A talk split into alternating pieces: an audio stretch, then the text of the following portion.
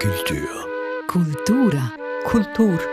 Kultura. Culture. Kultur. Kultur. This is the Kulturstammtisch. My name is Eric Facon. Hello. The Kulturstammtisch is a weekly cultural discussion among a group of culturally interested people based in Switzerland, and Switzerland is our theme for today. Switzerland, a small country in the heart of Europe, but not part of political Europe, a small country in the midst of the Alps, a crossroads of the cultures. There are many foreign people living in this small country. Approximately 25% are foreign nationals, and two of them are with me today Marcy Goldberg, film scholar and cultural critic from Canada, and Diccon Bewes from Britain, author of books about Switzerland, such as, for example, Swiss Watching. And we'd like to talk about our relationship with this country, with Switzerland. And let's just say before we begin that this is not a political podcast, but we'll naturally touch upon politics as well.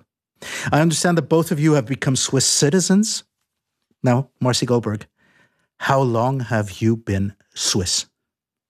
I've been Swiss since July 2019, so that means I'm no longer part of the 25% of the population that is a foreign national and doesn't have the right to vote, although they pay taxes. Um, I started the process at the end of 2017. There was kind of a push um, in the city of Zurich to encourage people um, who were eligible for citizenship to apply. I actually got a letter from the mayor of Zurich telling me that, you know, if I felt like it, I should go for it. Um, and uh, I so I did, and uh, that, that so the process took um, about a year and a half in total. Uh, I became a Swiss citizen in July 2019, and I lost my first votes in September 2019 when uh, most of the things that we voted on uh, did not go my way. Diccon, what about you? Since when have you been Swiss? Um, since May last year, so May 2020, even though I started at the same time as Marcy. Um, Bern is slow uh, with everything. It's famous in Switzerland for being slower. It is always the last to count any votes in any referendum and the people walk more slowly and talk more slowly and process everything more slowly. So it took almost three years for me. Um, and I had my first vote September last year when I won everything amazingly, um, because it was a it was a mega vote because everything had been postponed because of Corona, and so we had five really big votes, and uh, luckily everyone agreed with me mm. um, which is the way it should be, of course. Um, you seem to take all this business really personally, both of you. uh, for me, it's uh, really interesting because um, as a Brit living abroad, I lost my right to vote in March last year because after 15 years of outside the country, Britain, Brits can no longer vote. Oh, right. Okay. Uh, which was a huge factor in the Brexit referendum because obviously millions of British living abroad could not vote in the referendum, which affected them directly.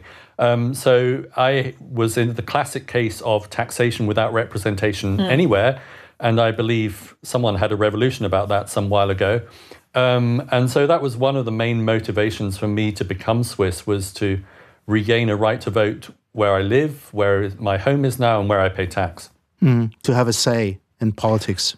Yes, and especially in Switzerland, where you have an even greater say. You have a say every three months, and it's mm. very interactive if you want it to be. Marcy, what about you? Do you still have the right to vote in Canada, or? No, um, I don't. And uh, yeah, I was also disenfranchised because at the time when Stephen Harper, a conservative uh, right wing prime minister, was prime minister, they took away um, the right to vote for Canadians living abroad. Um, I think it's uh, something like two years uh, and then you lose the right to vote. So that's something I've been living with for for a while, and um, yeah, it was a really it was a frustrating feeling not to have a say anywhere. Um, and I foolishly, I have to say, I regret now in retrospect that I didn't um, uh, apply for citizenship a lot sooner. But uh, I don't know. I had thinking back, I can't even really explain why. I know I had a Canadian friend living in Basel who had done it, and it had taken her over two years. And I sort of had this dumb idea that, like, well, it takes so long, you know, why bother starting? Which you know makes no sense. Um, but uh, one of the reasons that I finally decided to do it was actually um, not just that the the mayor of Zurich sent out this letter, which obviously wasn't just to me, but it was a, a form letter. Um, but also, uh, 2017 was the year that Donald Trump came to power power, and I saw how quickly things could change in a country for residents who don't have citizenship. Uh, you know, he instituted the so called Muslim ban, and all of a sudden, people who'd been living in the United States for many years and who'd left the country briefly to visit their family in Iran or wherever it might be were not allowed back in. Right. And that was that was quite um, that was quite shocking to see. Um, you know, you sort of expect that as a so-called you know landed immigrant, permanent resident, whatever you want to call it, um, that you have more rights. Uh, but it turned out that those could be revoked. You know, really like on the spin of a coin. So I um, that was that was one of the main motivating factors. Let's get back to the personal, if you don't mind, for a second. Um, I would just like to find out, you know, like, did anything change because you became Swiss citizens? Do you consider yourself to be more Swiss? I know it's a difficult question to answer, but, anyways. Um, I would say for me, one of the main reasons I went ahead with it was that I could keep my British passport. If I had had to choose, as some people in Switzerland would like people to choose between being Swiss and being something else, like many many countries do, I probably wouldn't have done it. Uh, but having done it, I'm very glad I have, partly because um, I am vaguely politically involved and so like to be able to vote on issues. Partly, as Marcy said, security, although this isn't Trump land and things can't happen just on the whim of one person. But the largest party is the right wing party and things could change.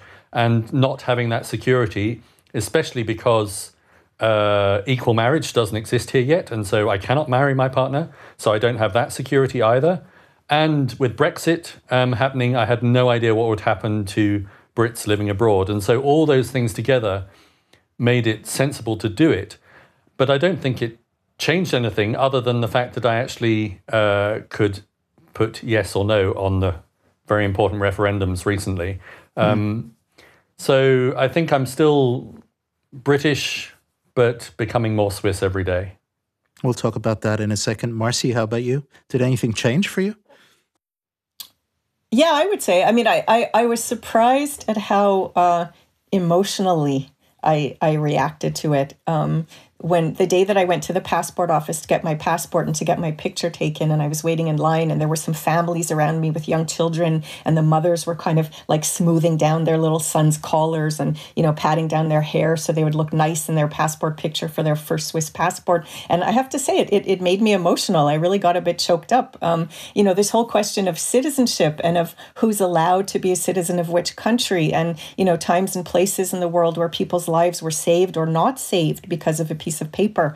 Um, you know, that's something that I that I do take seriously. Um, and you know, knowing uh, the history of Switzerland and and Switzerland's you know failure during World War II to help Jewish refugees, and you know, Canada failed as well, and so did the United States. But I think Switzerland's failure was just that much, you know, because they're right on the border, and because um, for whatever reason, without getting into too many details, um, you know, these are. I, I started thinking about those things and uh, and it, it, it, it, did become kind of emotional to me. And um, yeah and when I when I when I fill out the uh, the voting forms there is this certain feeling of you know I'm doing my civic duty and I have a say. And it's become kind of a joke among my friends um, you know, when people convert to a new religion and they have this zeal of the newly converted and they want to try to convince everyone, a lot of my friends who are long-standing Swiss or, you know, born Swiss um, don't take voting as seriously. And sometimes they'll miss a vote because they forgot to fill out the form and whatever. And then, you know, I'm horrified and I kind of go around reminding people, you know, in the week before uh, the deadline, you know, don't forget to vote. You have to vote. How could you not vote? And, you know, people in my circle find that like a little bit amusing. Mm-hmm. Um, but, but uh, I, I, you know, I think it's, it's it's really important. You know, people have fought and died to get the right to vote, and you know, take it seriously. So that that's one thing. And if I could just say one other thing, um, one aspect of Switzerland that I find very noteworthy, although I have mixed feelings about it, is this whole idea of a, a country that's based on consensus and compromise, and having to live with people that you know don't agree with you politically and I had kind of watched this happening over the years living here and having the right to vote myself now. I'm kind of living it from the other side so that um, I don't know, I got in a conversation one evening uh, in my Pilates class with a guy in the Pilates class about one of the things that we were voting on. It was a question of whether like a bridge should be built in our neighborhood or not. And a lot of people were against it because they felt it would bring more traffic. Anyway, with, again, without getting into too many details, this uh, person in my class told me that he was for the bridge and I was against the bridge. And all of a sudden it was kind of like, hmm, you know, uh,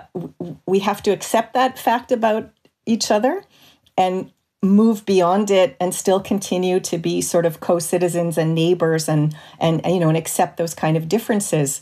And i think there's an aspect of that that system and that mentality which is very positive. You know people don't go around trying to like bash each other in the head but on another level, um, and Diccon mentioned marriage equality before, there is something very unnerving when you get into situations where you have to like somehow convince your neighbors that you deserve the same human rights as them for certain reasons. Um, yeah, know, but I, so, I would rather try and convince my neighbors in a grown up way than to have a polarized society where a court decides for everyone and then no one agrees with the outcome or half the country don't agree with the outcome. The one good thing about the political system here is it's very slow, but when change happens, it's usually with the majority of the population because the population decides rather than parliament or the court. And so many of the issues that plague especially America, like abortion or equal marriage, just aren't issues here once they're decided. They are off the agenda. And I love that about the system here. It is slow, it is frustrating, um, but when it happens, it does happen uh, with the consensus of the majority and not just of a minority elite. Absolutely. But again, there have been examples in Swiss history, you know, like the women didn't get the right to vote till 1971. Yeah. Um, you know, that would be an example where, you know, it took a very long time uh, to, to, and that was because men were voting on whether women would have the right to vote. And so that's where one group of people is voting about the human rights of another group of people that doesn't have a say in the matter. And, you know, those are the kind of questions. I remember in 2002 when I was already living here and Switzerland decided, I don't know, 70 years later than the rest of the world to join the United Nations um, yeah, processes know, and, are slow, and, truly. so, I mean, I, I do have mixed feelings about it. I agree with you, Diccon, that it's it's a way to. There's a lot of stability, and there's a lot of you know. There's a good side to consensus, which causes you know helps to bring about stability. But um, sometimes uh, sometimes it's just too slow, and I think, um, you know, the way we've seen Switzerland's reaction to the COVID crisis, and maybe we can talk about that in more detail, um, they really failed uh, partly because of the nature of their political decision making system. Mm. We're in the midst of that discussion about what makes Swiss, Switzerland special, and we're talking about a democratic system. Um, yes, I mean, there are ways that we might agree upon that it's slow, but basically, as a principle, I think that it, it differs greatly from the countries where we all come from and as a bonus, right? We need to to accept that system that people here need to agree more or less about things before they're done. Uh, yes, I think it is a bonus because um, it's partly the system of referendums, so that people have a direct say, um, and but also partly because Parliament is actually elected fairly, unlike Congress or the British or the Canadian parliaments, none of which have a fair election system. And so it means that one party is never in control and you're not flip flopping every four years like every other country. So there is that stability and search for consensus. And I, yes, I accept it's slow and it's frustrating for me that I cannot marry my boyfriend here. And even if we get married in Britain, which we're allowed to do because I'm British, it would not be recognized here. Mm. But if you think women got the vote in 1971, two years before Roe versus Wade in America, and America is still arguing about abortion because it was decided by a court judgment, not by the people, whereas women's right to vote and women's right to abortion is a non issue here. So I think slow is frustrating, but it's the better way to go because it involves people. May I say something about it just really quickly? Because when Roe versus Wade was decided, it was the consensus among the larger population. And based on um, public opinion polls, there's something like over 70% of Americans who believe that Roe is settled law. The fact that it's become such a huge bone of contention, again, in the last number of years, has a lot to do with um, right wing agitators, far right media, um, certain oligarchs who have pumped a lot of money into the system to destabilize it and to make the abortion issue this kind of red flag issue, you know, what they call a cultural issue to influence the American process. I think that's a whole, you know, that's a whole other a whole other discussion. And, and I'm a little bit worried to notice here in Switzerland as well the growth of this kind of far right disinformation machine that's poisoning people's minds and which ultimately will have a very nefarious effect on, on the political process in terms of getting that consensus that's based on, you know, access to, to good information. But um, besides that, yeah, I think it, it is more stable when things are decided in a referendum than when a Supreme Court kind of, you know, imposes a, a decision.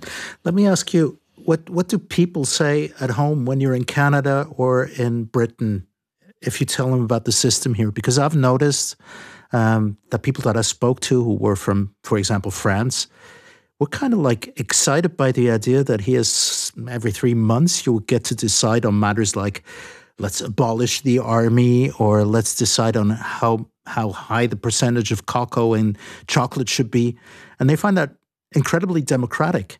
What do people say in your in your countries of origin? Um, I think before Brexit, everyone thought it sounds like a wonderful idea to have referendums. Um, but after Brexit, I think most British people are thinking, why did we ever have a referendum? I mean, we only have them every 40 years or so in Britain anyway. And we're not used to dealing with the after effects, whereas there's no Swiss adult alive who does not know the referendum system. So they're used to discussing it, they're used to dealing with defeat from their side, etc., etc. So I think people see it as a utopia that could not work in a bigger country. Well, Brexit would be another good example of, you know, a massive campaign of bad faith lies and disinformation, which was, you know, instituted uh, by certain groups that don't represent the majority, and and you know, with the disastrous results that that that we see. Um, but Brexit couldn't happen here in the same way because here one person cannot call a referendum, mm-hmm, mm-hmm. and the outcome has to be decided by Parliament, and there's the chance always for a second or a third referendum. Mm-hmm. So the, the system here is very strictly regulated, mm-hmm. whereas in other countries it's very ad hoc. That's very true. And I mean, also, when there's been cases here where, when it's been found that official referendum uh, flyers and information brochures have included misleading information, sometimes there's been a, a they've they've demanded a redo of the vote. So the thing that happened in Britain with the you know the the the the, the false advertising on the buses about the National Health Service and the European Union and so on, that wouldn't have been allowed. I think the courts would have stopped that from happening the, the thing with trying to explain Switzerland, and I think that was the topic that we kind of mm. started out with, you know, that was the inspiration for this show, was explaining Switzerland to non-Swiss or how Swiss people feel when they hear us as, you know, non not native Swiss. Um, uh, it, it, it very quickly you start to realize how much Switzerland really is a special case in a lot of ways. And it'll start out with a very you know, um, banal seeming question. Like people will say, So who is the president or the prime minister of Switzerland? And then you have to start saying, Well, actually, changes there's every this year. Council, there's this council of seven ministers, and, hmm, and, and you know, you, you very quickly get into the, the really kind of special nature of the the, the structure of the Swiss political system. Um, and people, you know, have been quite fascinated to hear about it. When I talk to my family back home in Canada and I'll tell them, you know, they want, I'll say, well, I'm, I'm voting again, you know, again already. Well, it's been three months, you know, they, what are you voting on this time? And when I tell them the things that, that we're voting on, it's, it's always very interesting because yeah, sometimes it's very simple things like, you know, should a school get money to be renovated?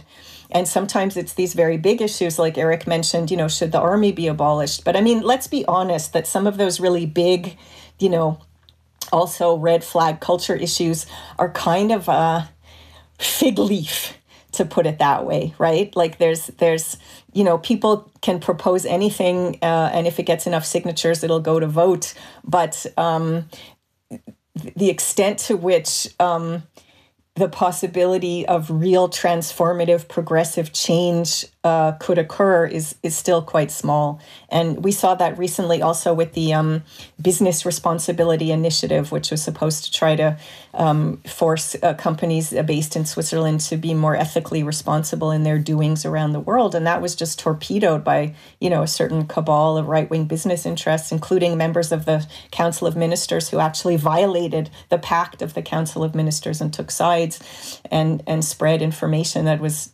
inaccurate. Um, so, you know, that was a kind of I don't want to say utopian because it would have been actually very possible to institute it, but that was a kind of idealistic uh, attempt to, to create positive change that, you know, very clearly was going to be, you know, shot down by, by certain aspects of the, of the business community and the far right, which is unfortunately better organized than the progressive left, like everywhere in the world. Yeah, but it's better to have it right than not to have it, right? Yes, and I and I think the important thing to remember is is that the uh, initiatives like the Responsible Business Initiative lost, but the flip side of that is that the far right is the largest party but does not have control, and so you have restrictions on both sides. So you have the immigration debate, which 15 years ago when I first moved here, the far right was winning every vote, and now they lose every vote. Mm. And the, the system restricts the personalities themselves. So you have Christoph Blocher, who was the leader of the far right party and could easily have ended up like President Trump in another system. But the Swiss system con- constrained him and his party and never gave him the power that he would have had as a president or prime minister in, say, Canada or Britain or, or America. So I think there's uh, swings and roundabouts. You lose some, you win some, but generally the system keeps the extremes in check, however you want to define the extremes, and it's the middle ground that always has to win. We've talked a lot about the political system that sets apart Switzerland from other countries that we know pretty well. But I'd like to get into cultural matters as well. There must be other reasons why one would would want to stay in Switzerland. Diccon, you just mentioned that you've been here for 15 years. Did I get that right? Uh, yes. Marcy, you've been here for how long? Um, 25, something like that. That's quite a long time. That's quite a bit of uh, of time. There must be other matters that interest you in this country. I mean, um, you know, like the general cliche goes, this is a small country and it's really insignificant and really boring. I hate when people say that. Sorry to jump in. When when when people say Switzerland is boring, then I, I uh, my answer is like you're doing it wrong. Yeah, and if anyone says that's boring, they've never been to Ottawa, really. Mm. Okay. For instance. For instance. Um, no, I think I think there are lots of things. It's at the center of Europe, so I love the fact that in Bern, especially in an hour and a half, I can be in France, Germany, or Italy for lunch if I want. Not at the moment, but normally I could mm. be. Um, but it's not that far from anywhere else. I love the fact that people here are fairly upfront in that um, they say what they mean and mean what they say, and there isn't that much um, of sort of shenanigans within relationships. It can be hard to make Swiss friends, but when you do, you actually know that it means something. And that extends to business as well. If the plumber says he'll come at 10, he's usually there at 10. If someone says they'll reply to an email today, they will reply today. And I've got used to that reliability. Um, it's a bit of a cliche. The trains don't always run on time, um, as I have often found out to my cost and been stranded in Geneva. Um, but I think there's uh, a sense of you can trust what's around you here, um, whether that's the news or people, your neighbors or people you work with. And I really appreciate that. I think the quality of life here is really, really remarkable. Um, it's something absolutely to be appreciated. Um, the the quality of the food, the the cleanliness, the you know the good quality of the um, of, of the air and the water and so on. You know, most Swiss cities are built uh, next to a lake or along a river, and you can just jump in and swim anywhere. Whereas, you know, in Montreal, where I grew up, if you tried to stick a toe into the St. Lawrence River, it would you probably lose it because you know everything is so polluted there. Uh, I think on you know on that level, there's a there's there's a lot to be appreciated culturally. There's a huge you know choice of, of things on offer um, from you know uh, top level classical music to independent concerts very up until corona you know very thriving film scene music festivals film festivals theater literature and, and so on and and of all different stripes you know not only the kind of you know classic um, you know highbrow culture but also you know on, on every level. I think part of the reason why people will come with this cliche of Switzerland being boring is that in the past, you know, there was a time when life here was much more repressive and when you know you weren't allowed to sit on the grass and have a picnic next to the lake the grass was just for looking at and and um, you know and and there were much stricter rules about how long bars could stay open and things like that. But i mean that was you know i don't know 40 years ago that's not that's not the case anymore. And and the people who tend to come out with this cliche of switzerland being boring either have not visited since the 70s 70s or early 80s, or they're people who, you know, kind of expats who came to live here for a few months, didn't bother to learn a language, didn't bother to meet local people, went to only expat events. And then, you know, it, it kind of peeves me that these people then get, you know, blog posts and book contracts and, and, you know, where they write all this kind of junk, you know, making fun of how Swiss people don't laugh on the tram or, I know, whatever they think uh, goes on here.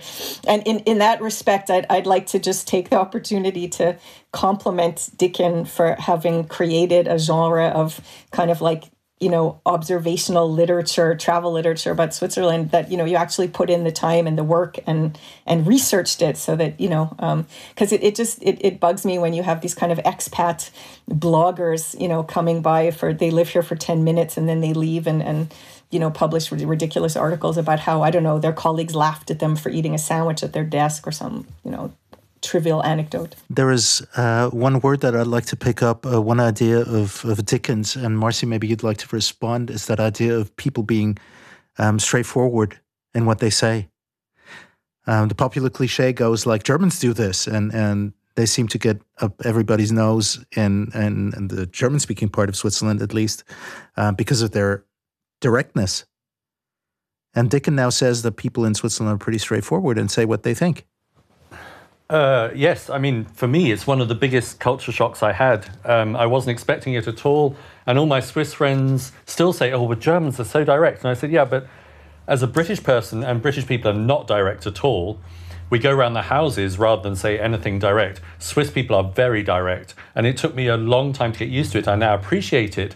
But for me, it's, it's when I first arrived here, it was almost verging on American rudeness in the way that British sensibilities are. I worked in a bookshop, excuse me, for many years in Bern. And one of the biggest problems for me is a Swiss person would come up, and it was an English bookshop, so it wasn't the language problem. They would come up, put a book on the table, and say, It's a gift. and my immediate reaction was, Well, thank you. Um, it's very kind. I don't know you. But what they meant was, was you have a wrapping service, would you wrap it for me? If you did that in a British bookshop, you would not get a good reaction just stating a fact rather than saying, as we would, you would go around the house and say, Oh, well, I know you have a wrapping service, and this is for my grandmother. It's her 80th birthday. Would you mind wrapping it for me if you have time? Awfully sorry to bother you, type thing. Here, it's much more direct, and it's taken me a long time to get used to. Marcy? Well, I think these cultural questions are always very relative, right? So I can imagine that, yes, absolutely. Compared to the British stiff upper lip, um, the Swiss are maybe very uh, direct. Uh, definitely less direct than the Germans, or perhaps maybe less. Um, there's this more of a finesse. You know, it's kind of Switzerland has mastered this way of being a little bit more direct, but also polite about it. Whereas the the stereotypical German behavior is to like dispense with all politeness and only be direct. You know, and that's where you get compliments. Like when I was younger, people would say to me, "Well, you're not, you know, you're not that pretty, but you have a really good personality." You know? And then you'd know that that was like a very sincere compliment. You know you had to try to like take the compliment part out of it not the insult. Um, and that's not something that Swiss people would say, and it's certainly not something that, that Canadians would tend to say. I find Swiss people compared to Canadians or North Americans a little bit retiring sometimes in the sense that, you know, if you go into the supermarket and say hello to the cashier, you'll probably get a weird look. Um, because there are different rules here about how you behave publicly compared to how you behave, you know, at home with your friends.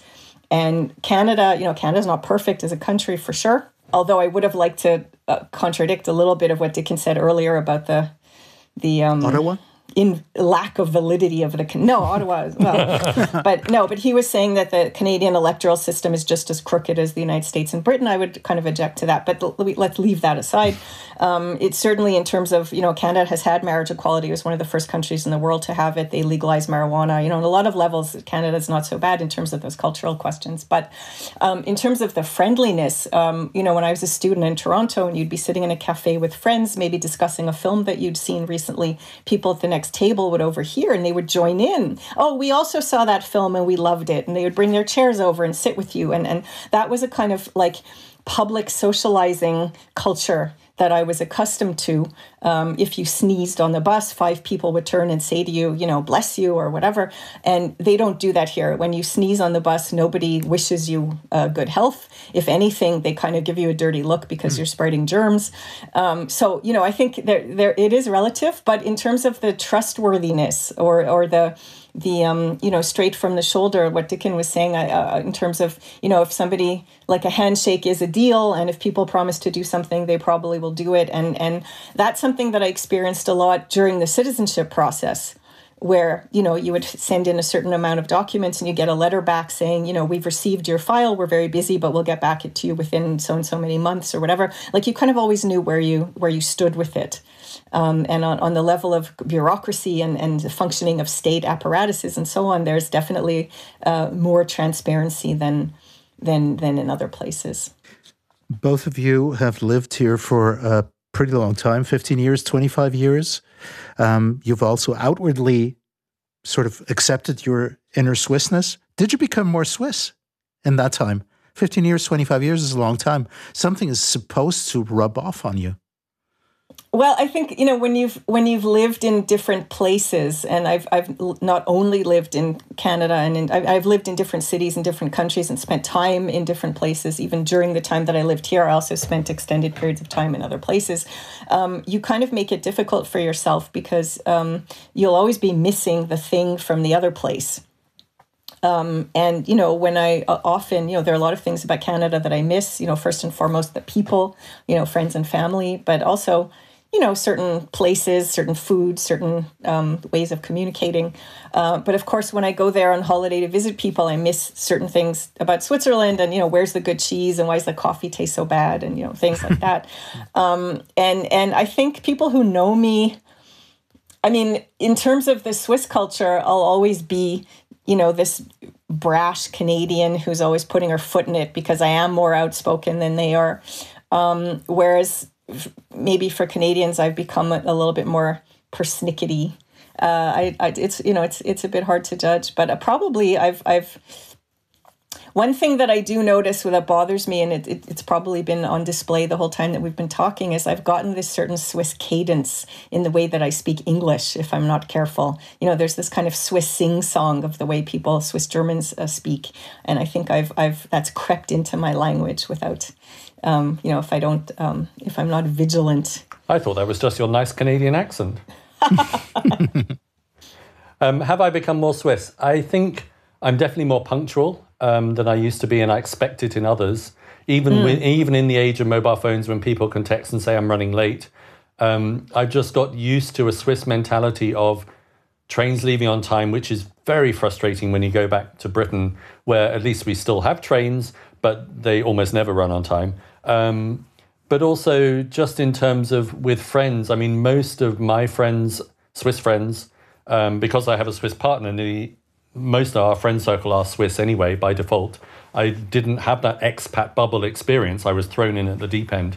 Um, it's if you're running 15 minutes late and no one's let you know, then they won't be there. Basically, they don't wait around for half an hour because you're late. Um, it's basically you're on time or you let people know or they're not there. And I've kind of got used to that in whatever I'm doing, whether it's work or, or socializing. I've also uh, I've had to rethink a few things. Um, I'm British, so I queue naturally as part of my DNA. And Swiss people cannot queue to save their life at all. Mm-hmm. Corona has enforced queuing, which I have loved. The only thing I've loved about Corona in Switzerland is enforced queuing. Um, so I do miss the fact that queues here up until Corona just do not exist generally unless they are enforced by a ticketing system. And um, I think that those sort of little things for me, you have to bear in mind when you're living in a foreign country, which becomes your own country, you bring some of your own things with you, and then you have to leave some of your own things behind. Otherwise, you end up being unhappy and frustrated. Um, so I get emails all the time, especially from North Americans. It's like, why are the shops stuck in 1980? What happened to shop opening hours?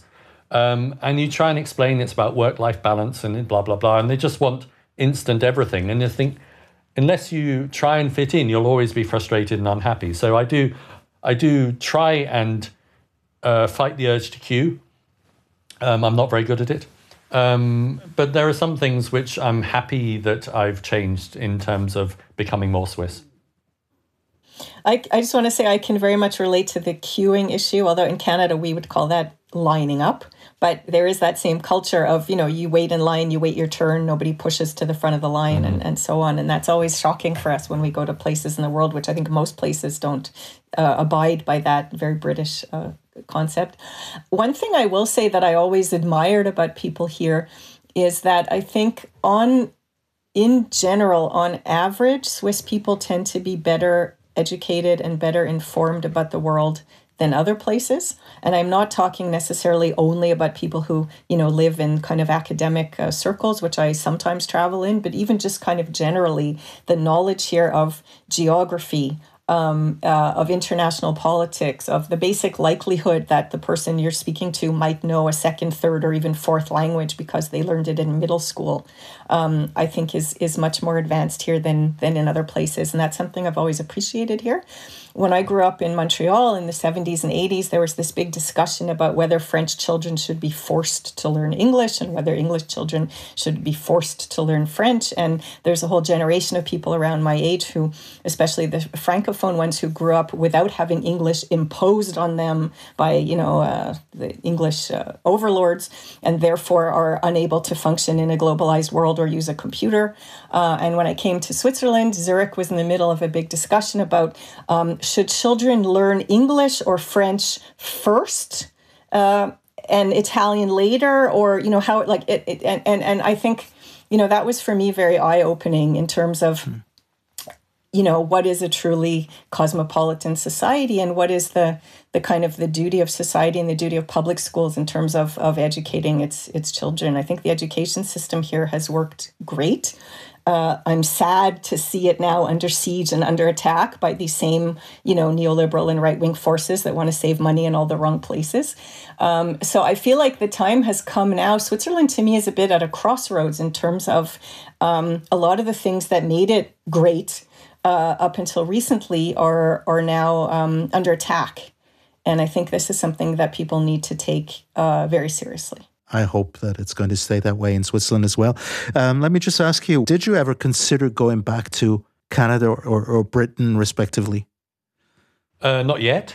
Not yet? Hmm. Not yet. I mean, uh, I came. I always say there's only two reasons people really move to Switzerland it's love or money.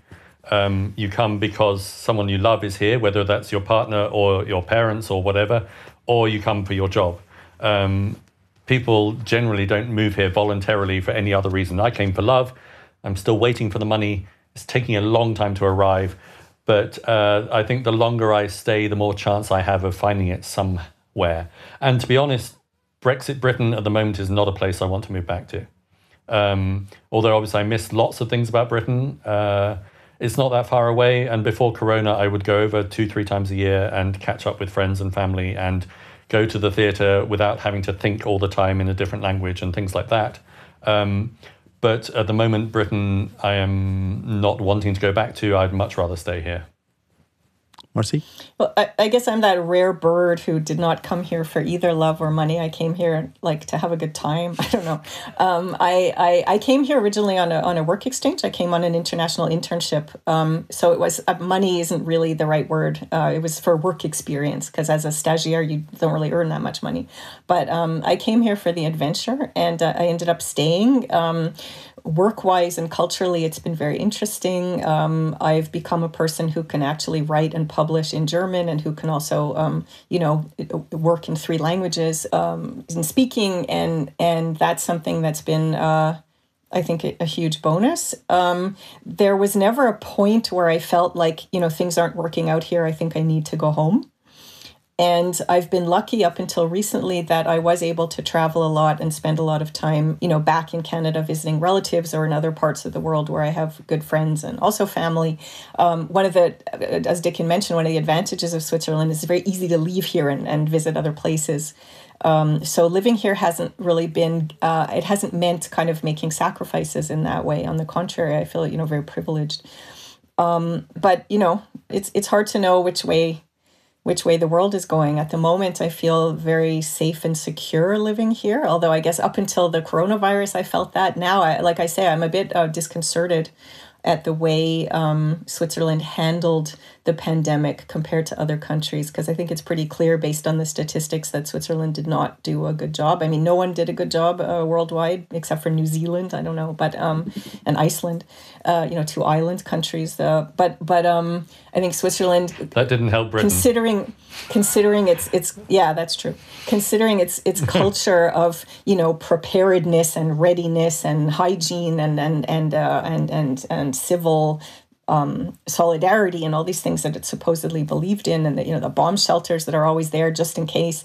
Um, I'm I'm really actually shocked at how badly the the pandemic was handled here. So that's been a bit of a, a rude awakening. But besides that. Um, uh, I yeah, I feel lucky that I've that I've been able to live here and that it's worked out and that um, yeah, as a person who works in culture and um, will never get rich, that I, I there's still a place for me in this society. Switzerland. That was the topic of today's discussion in the Kulturstammtisch. Thank you very much for participating. Marcy Goldberg, film scholar and cultural critic from Canada originally, and Diccon Bewes from Britain, author of books about Switzerland. Thank you very much. My name is Eric Facon.